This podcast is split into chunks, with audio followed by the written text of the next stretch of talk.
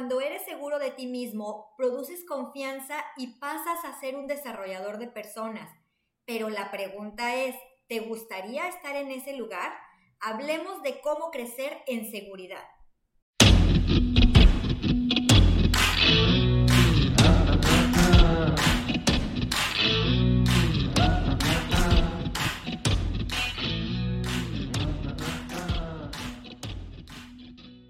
Hola, hola, ¿cómo están? Bienvenidos a un podcast más de Entrenando con Leones. Mi nombre es Betty Borrego. Y te saluda tu amigo Humberto de León. Muchas gracias por estar conectado nuevamente y vamos a, comenzar con este tema, Betty. Así es, la semana pasada hablamos sobre eh, el, el mal líder, ahora vamos a hablar sobre el líder seguro. Sí, sí, sí. Bueno, lo dices correctamente en el tema del mal líder, ¿verdad? Las personas inseguras.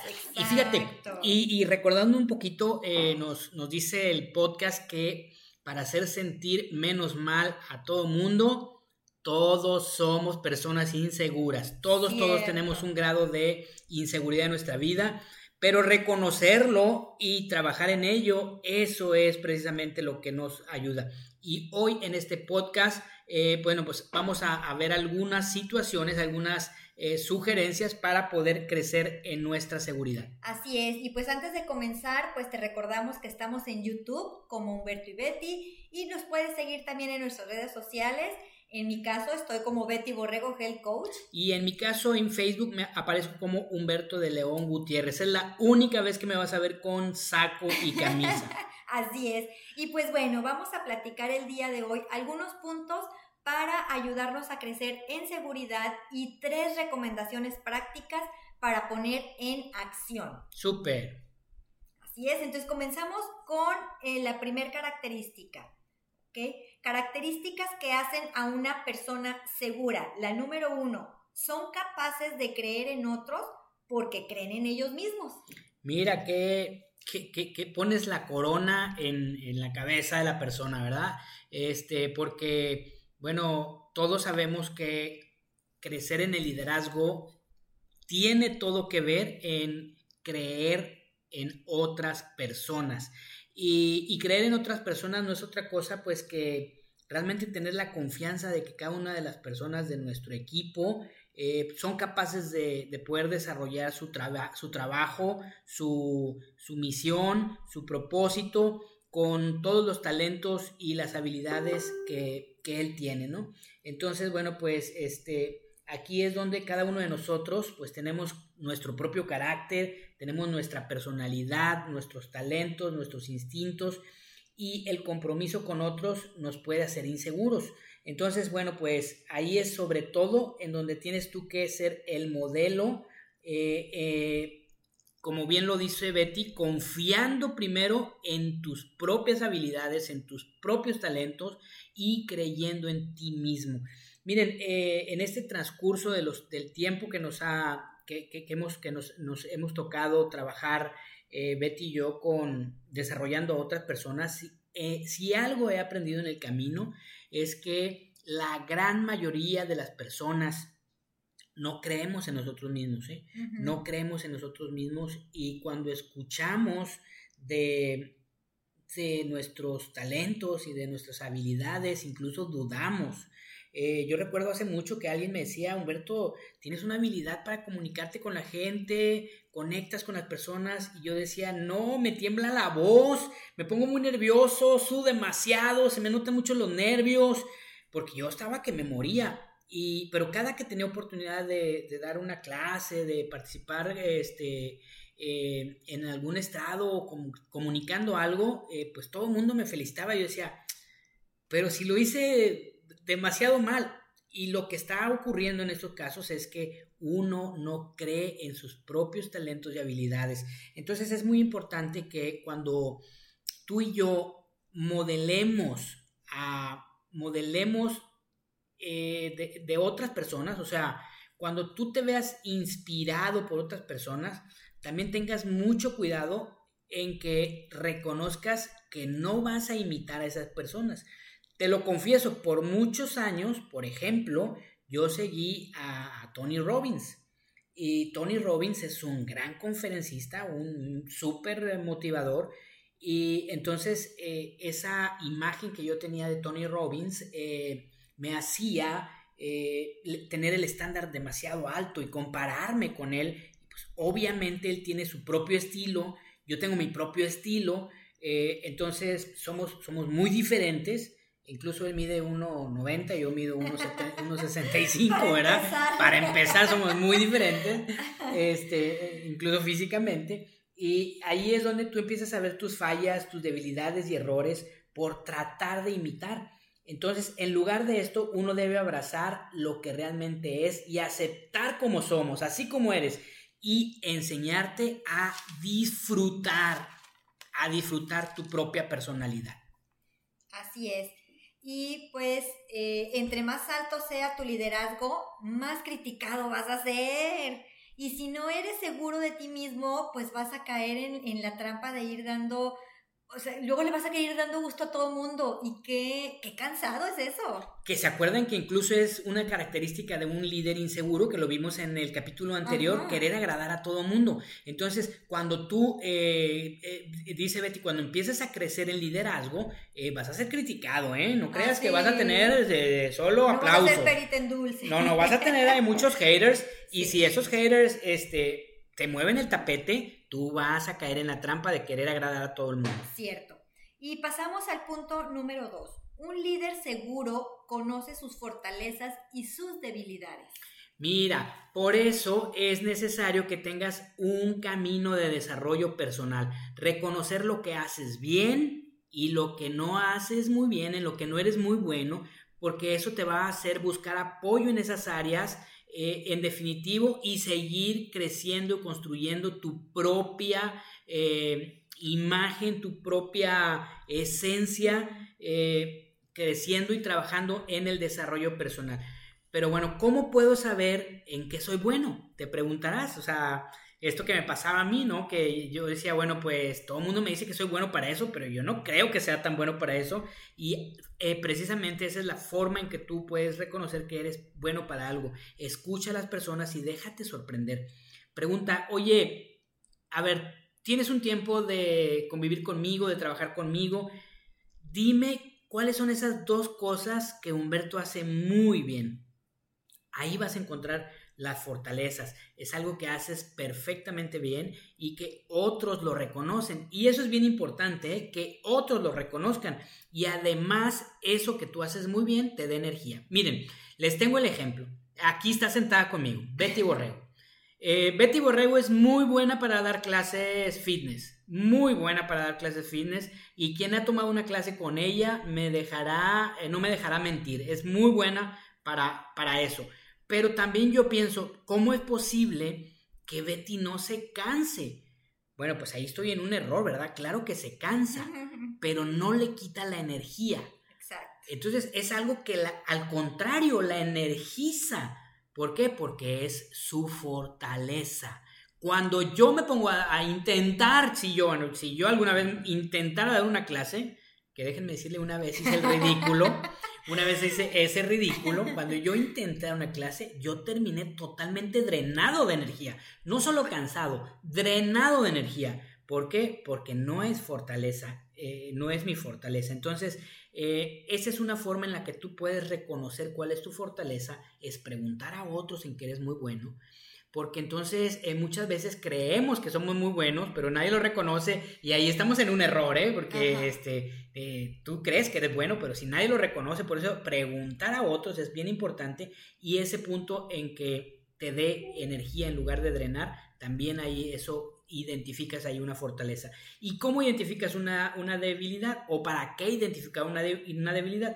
Mira, porque identificando una debilidad, esto te da la oportunidad de encontrar o el punto que tú tienes que desarrollar o el talento necesario que requieres en el equipo.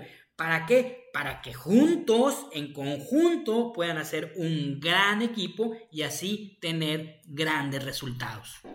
Totalmente de acuerdo. Nos vamos entonces con el punto número 3.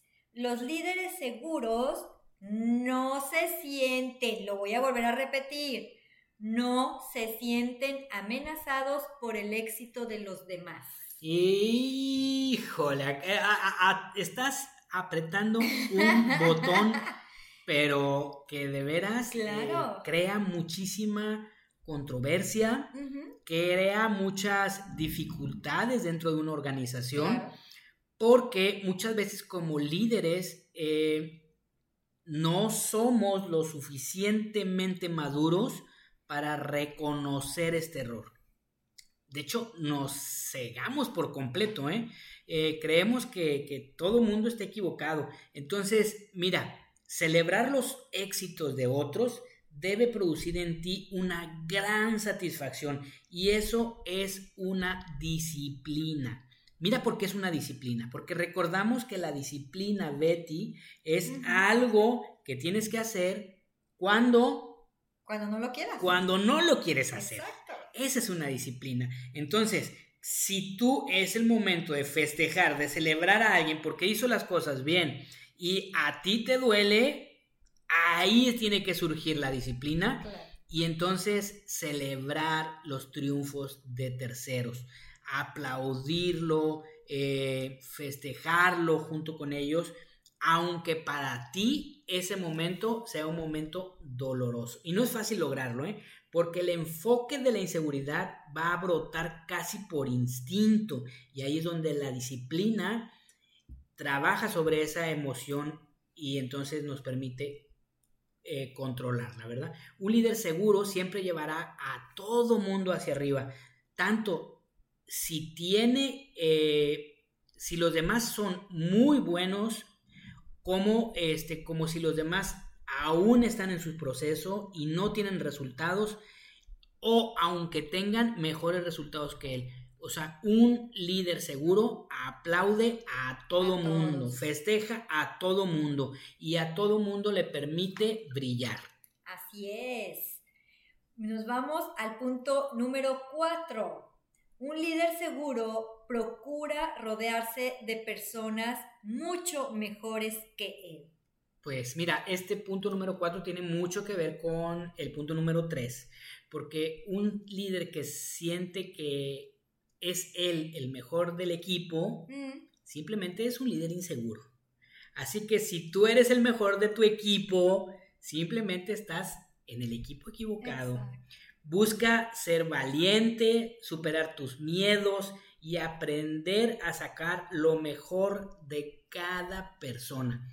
Eh, yo creo que esto queda bien, pero bien claro, Betty, porque definitivamente cuando una organización va creciendo, eh, tenemos que abrazar más todos estos principios de liderazgo, que déjenme comentarles que vienen de parte del doctor John Maswell, eh, que es, eh, podríamos decir, nuestro, nuestro mentor indirecto, porque sus libros, sus audios, sus podcasts, este, tanto de él como de de nuestros mentores que son este, muy allegados a Maswell, eh, pues nos comparten y, nos dan la oportunidad también de compartirlo con otros y qué mejor que sea con el talento del equipo. Así que, bueno, pues vamos a recordar estos cuatro puntos nada más para, para hacer un resumen. Eh, nos dice, el primer punto es ser capaces de creer en nosotros mismos como en los demás. El número dos dice, un líder seguro conoce sus fortalezas y sus debilidades. El número tres, los líderes son seguros. Los líderes que son seguros no, no se sienten amenazados por los demás. Ese es el, botón del dolor. Y el número cuatro, eh, procura rodearte de personas mejores que tú. Ahora, Betty, platícanos de estas tres actividades que nos van a ayudar a desarrollarnos en el tema de crecer en nuestra seguridad. Así es, son tres actividades que tenemos que poner en práctica si es que queremos ser líderes seguros. El punto número uno o la actividad número uno es conocerte a ti mismo, un autoconocimiento, eh, ya que esto nos va a producir mayor seguridad. El punto número dos es cede el crédito a los demás, deja que otros sean celebrados por lo que han hecho, eh, que las otras personas los reconozcan. Eh, tienes que ser tú un líder atractivo también. Entonces, practica ceder los créditos a otros en tu equipo, eh, la verdad es que eso habla, habla muy bien de ti cuando tú celebras los, los triunfos de alguien más. Y la actividad número tres es confía en tu equipo. La confianza produce velocidad porque alimenta la colaboración, la lealtad y lo, obviamente pues los resultados. Y eh, yo creo en mi equipo, yo solo estoy aquí para darles un servicio, eh, distribuye las ah, inseguridades y lleva a otros a obtener resultados y convirtiéndolos en líderes que inspiren confianza. Y fíjate, eh, te estoy escuchando, Betty, y estoy pensando, es que cómo no estar en un equipo en donde celebran todas mis actividades. Claro. ¿Cómo no estar en un equipo en donde me brindan cada vez más responsabilidades? Donde, oye, Humberto, Betty, ¿pueden participar en esto? Oye, Humberto y Betty, ¿quieren ustedes llevar esta actividad? Oye, Humberto y Betty, cuando eres constantemente llamado a la acción por parte de tus líderes superiores, ¿quién no va a querer estar ahí? Ahora, una vez que lo haces, te aplauden, te celebran, te festejan y te vuelven a invitar. ¿Quién no quiere estar en ese equipo?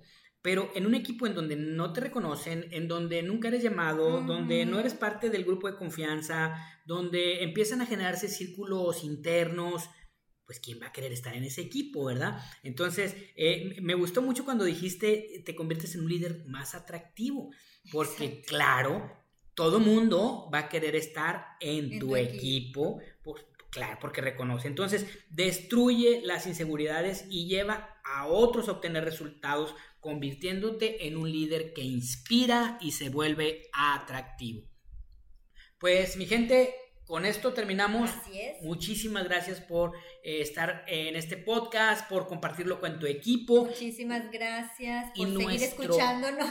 Nuestro mayor deseo es que hayas logrado tener algo de valor que puedas poner en práctica ahora mismo confiando, valorando y amando a los demás. Así es. Te dejamos un abrazo y esperamos pronto saber de ti.